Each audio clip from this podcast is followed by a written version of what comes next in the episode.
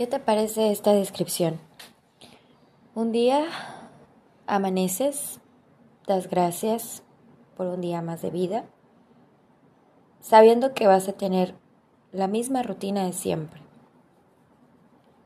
Y decides que quieres hacer algo diferente, pero no tomas la decisión porque se atraviesan muchos pensamientos negativos. Negativos, positivos una mezcla extraña de qué voy a hacer, o si hago esto, o si hago el otro. Y entonces vienen todos los miedos. Y entonces viene un miedo que te ataca de frente y te dice, vas a fracasar. Te dice, no lo vas a lograr. Te dice, ¿Cómo te vas a ir a lo desconocido? ¿Cómo te vas a ir a algo que no conoces? Desconocido, no conoces, bueno. Y entonces tú con todo y ese miedo decides que tu vida siga pasando, haciendo lo que sabes hacer, lo que aprendiste a hacer, porque no naciste sabiéndolo, lo que aprendiste con el tiempo, con el paso del tiempo, que fuiste a la escuela y aprendiste una carrera, una especialidad en algo, pero en realidad desconoces muchísimas más cosas y entonces en tu mundo laboral ya tienes el conocimiento de algo más. Pero no solo eso, sino que ahora te enfrentas a la competencia, te enfrentas a gente que jamás te cruzaste en tu vida, que no sabes cómo son, y fuiste superando ciertos niveles de tu vida hasta llegar hasta hoy. Y de repente llega el momento en que te aburres y que deseas tomar decisiones. Yo, por ejemplo, admiro mucho a la gente que ama los animales y decide convertirse vegetariano, decide convertirse en vegano. Personas que desde muy pequeños deciden no comer nada que tenga que ver con los animales. Y le tienen amor a todas las criaturas. Y es súper respetable. En mi caso, amo a los animales, pero son parte de mi dieta también. Y quizá aunque esté comprobado científicamente que el ser humano no necesita de la carne para sobrevivir, bueno, yo no la necesito me gusta. A lo que voy es de que las personas que toman un estilo de vida, que forman parte de algún círculo, que forman parte de un movimiento, que hacen lo que realmente quieren, desean y les nace de su corazón.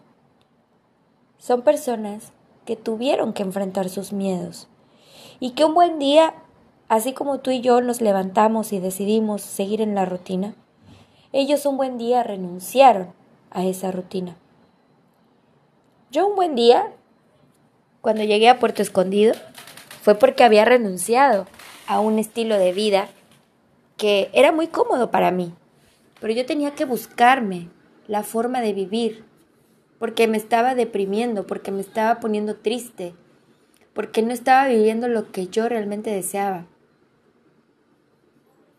¿A quién no le gusta viajar? A todo mundo nos gusta viajar, conocer lugares nuevos, conocer pueblitos, ir aquí, ir allá, gastar dinero. Pero también te pones a pensar y dices, bueno, hoy tengo la posibilidad de hacerlo, mañana no lo sé. Ah, pues para eso trabajo. Y vuelves a caer en ese círculo y entonces por eso a veces te sientes frustrado porque no alcanzas la meta que tú deseas como expectativa. Y entonces yo he escuchado a muchos coaches que dicen, empieza por algo pequeño, empieza por algo, pero empieza. En mi caso, hace más de un año, yo empecé, que ya voy para dos años, gracias a Dios, gracias al universo y a todo lo que conocí Voy para dos años que constantemente hago una meditación, doy las gracias, me siento un rato y medito lo que he pasado en mi vida. A lo mejor no todo ha sido como yo lo he querido, pero he creado una atmósfera de mi círculo, de mi vida, de lo que hago en crecimiento. Cuando yo llegué de nuevo a este lugar donde estoy, donde me encuentro, fue porque mi deseo es crecer profesionalmente. Mi deseo es apoyar, ayudar y hacer mi trabajo lo mejor posible. Son expectativas altas, son expectativas grandes, son expectativas que logro, que he logrado y que estoy en ello trabajando. Que ha pasado el tiempo y que todo, todo, todo, todo, todo me ha costado, ¿no? He dicho en otros podcasts que yo veo cómo hay gente que se le facilitan algunas cosas y a mí me ha costado un huevo y el otro. Y yo creo que tú, quien me escucha, posiblemente también estés en el mismo canal y me entiendas y me digas, es que es cierto, Cintia Michel, es cierto. Nos ha costado un huevo y el otro, un ovario, una operación, un estrés, una hospitalización, la pérdida de un ser querido. Nos ha costado un chingo llegar a donde estamos, pero sabes qué, tú llegaste y estás aquí y estás ahora. Y las decisiones que tomas, has enfrentado tus miedos y eso te hace valiente y eso te hace fuerte. ¿Qué has llorado? Pues sí. Llórale, mija. Llórale, llórale, mijito. Lamentate. Pero ¿sabes cuál es la maravilla de tu vida? Que así caigas en una rutina, así tomes una decisión que te cambie la vida. Empieza. Hoy, ahora. Yo, durante todo este año que he estado grabando los podcasts, durante toda, todos estos minutos que yo me he dedicado a decirte qué hago, qué no hago, un consejo, un argumento de algo, una, una forma de pensar que estés de acuerdo o no estés de acuerdo, que te oriente o te desoriente, han sido bajo las emociones que yo he sentido.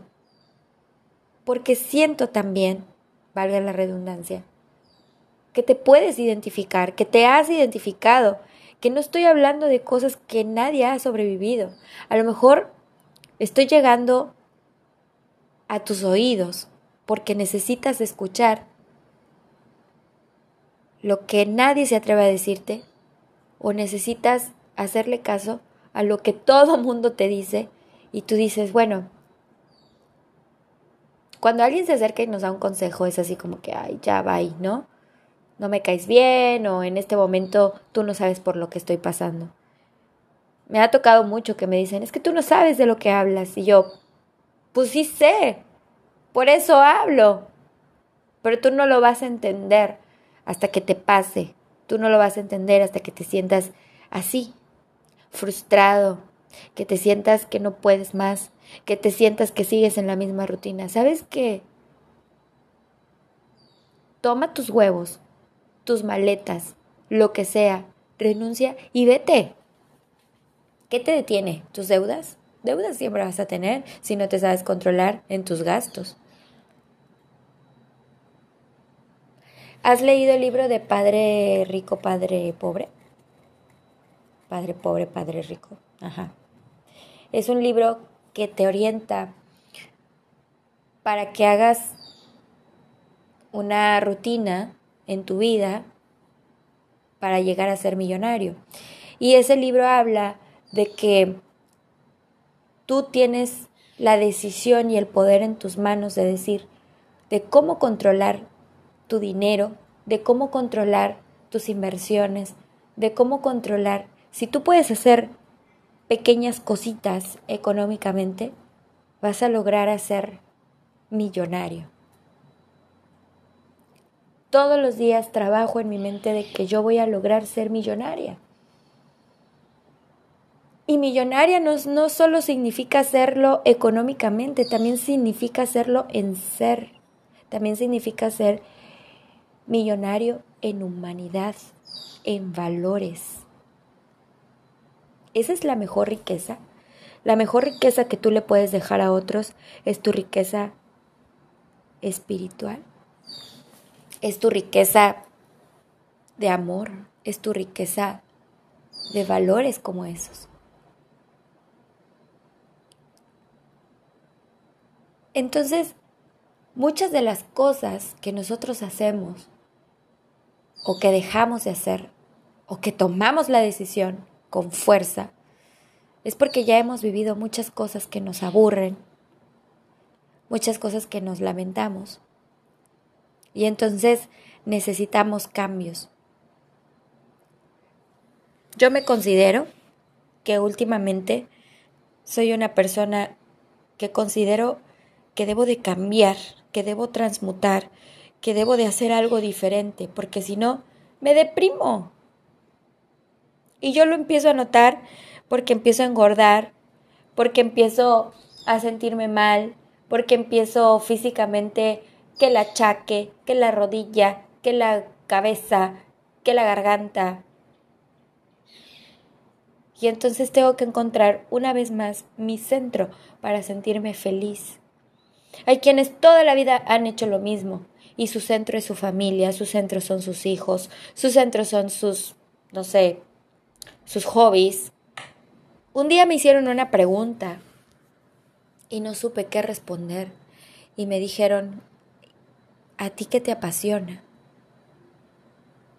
Me quedé en blanco. No respondí nada.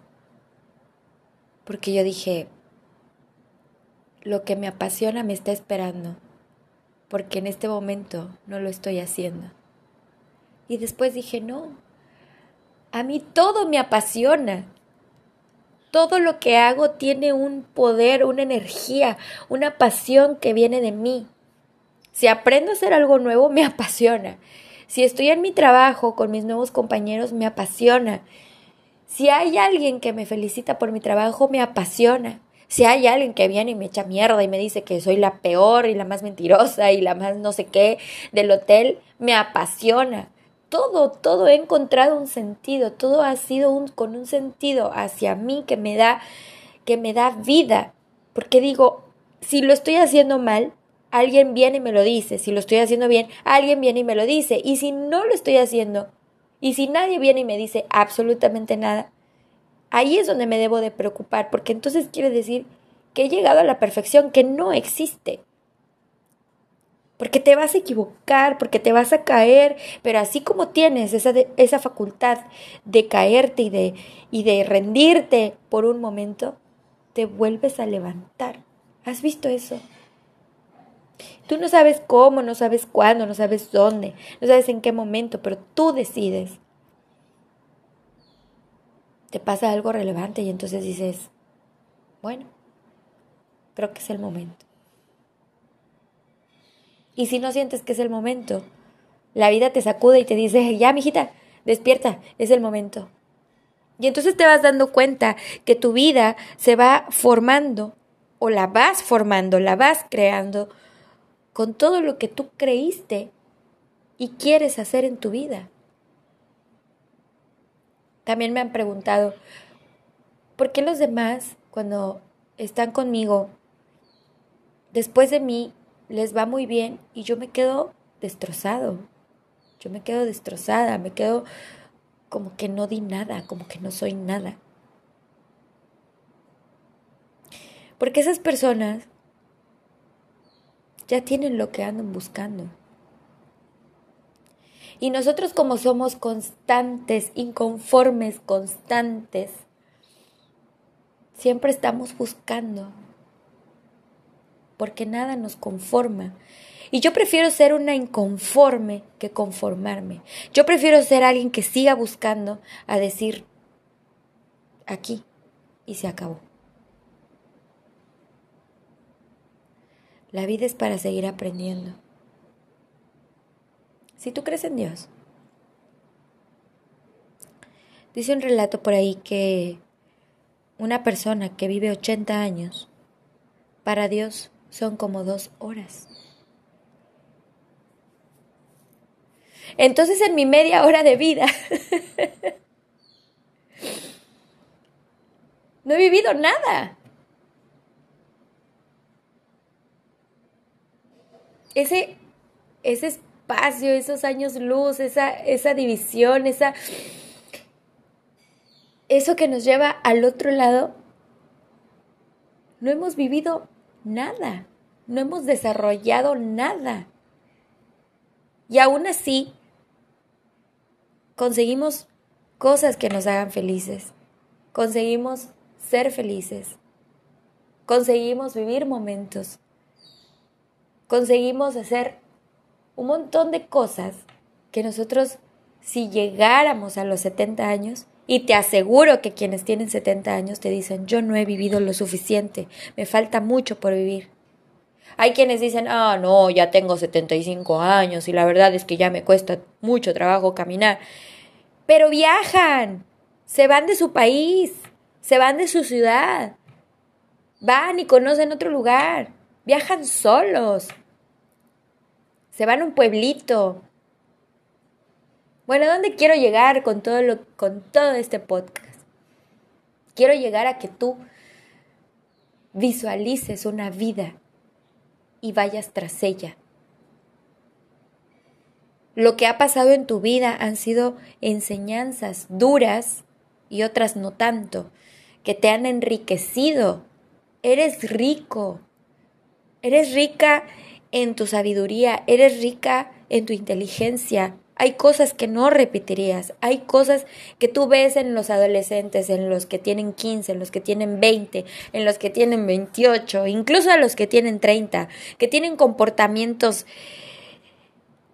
no sé, tienen comportamientos adolescentes y dices, yo ya no estoy en ese plan. Pero también hay gente que tú ves que tiene 25, que tiene 28, que tiene 32 y que dices, wow, yo quisiera haber, yo quisiera haber hecho eso o yo quiero hacer eso. Tú te pones los límites, tú te pones hasta el dónde, hasta cuándo.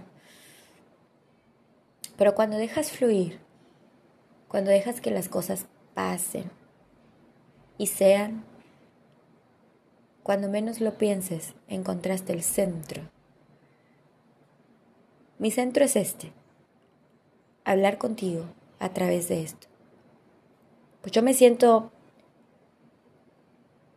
últimamente que he grabado un podcast, estoy tomando un café y me imagino que te tengo enfrente y que te estoy dando una charla motivadora y que te estoy diciendo, no seas pendejo, ay, mijita, tú también. Y siento muy bonito cuando me dicen, yo quisiera ser como tú, yo quisiera lograr lo que tú has logrado. Y yo no tengo ni terrenos, ni casas, ni coche, ni lujos, ni viajo a París, ni a Brasil, ni, ni viajo por el mundo, ni, eh, ni tengo dinero. Trabajo y vivo día a día. ¿Y sabes qué? Siento que la gente cuando me dice que quisieran ser como yo es porque he encontrado un centro de paz, de desapego, de cierto control. Aunque también a veces se vale llorar, he llorado, he sufrido, He deseado algo y no lo he tenido. Pero también me estoy llenando de paciencia y como te he dicho en muchos podcasts, yo soy la paz. yo no soy la persona más paciente del mundo. La paciencia no se me dio y estoy trabajando en ello porque cuando yo logre ser paciente, sé que las cosas se me van a dar y se me van a poner enfrente. Y yo no voy a sufrir por qué decisión tomar.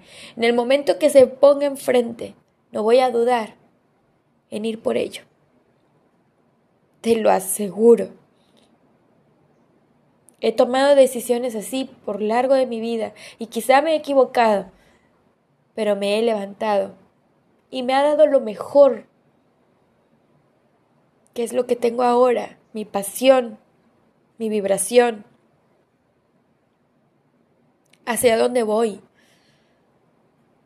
Tengo mi objetivo, mi enfoque, tengo mi motivación. Allí está, lo veo, me visualizo, lo estoy creando. No sé cómo, no sé cuándo, no sé dónde, pero lo voy a lograr. Así como me he caído, me he levantado y aquí estoy. Y si yo lo he logrado, tú también. Y si yo lo he creado, tú también. A lo mejor no voy a salir en la televisión, pero sé que voy a ayudar a mucha gente, a miles de personas, y me van a escuchar. Y yo habré logrado poner un granito de arena en esta vida, en este mundo, en esta transición.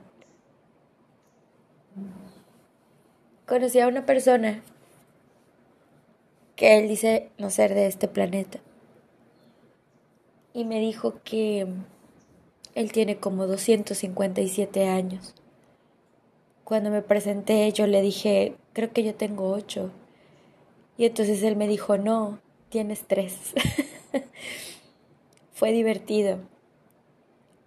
Y después lo medité y dije, tú tienes 257 años y te crees sabio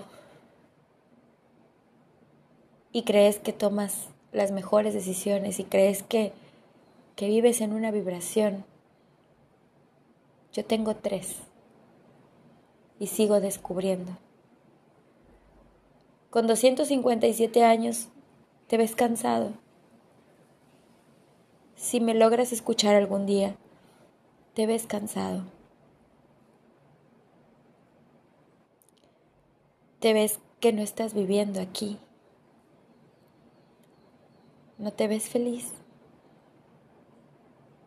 En cambio yo quiero ser como esa niña, siempre, de tres años, descubriendo, conociendo, preguntando, dudando, sin miedo, atreviéndome, cuestionando, ¿por qué? ¿Para qué?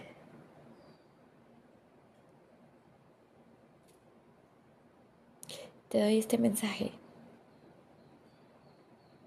Compórtate como esos niños que son temerarios, que no se cansan, que a veces dices, ¿Dónde se le quita la pila para que ya se duerma y me deje descansar un rato? Porque debemos recordar que fuimos niños, que fuimos curiosos, que no se te acabe esa inocencia. Y entonces ahí encontrarás tu pasión.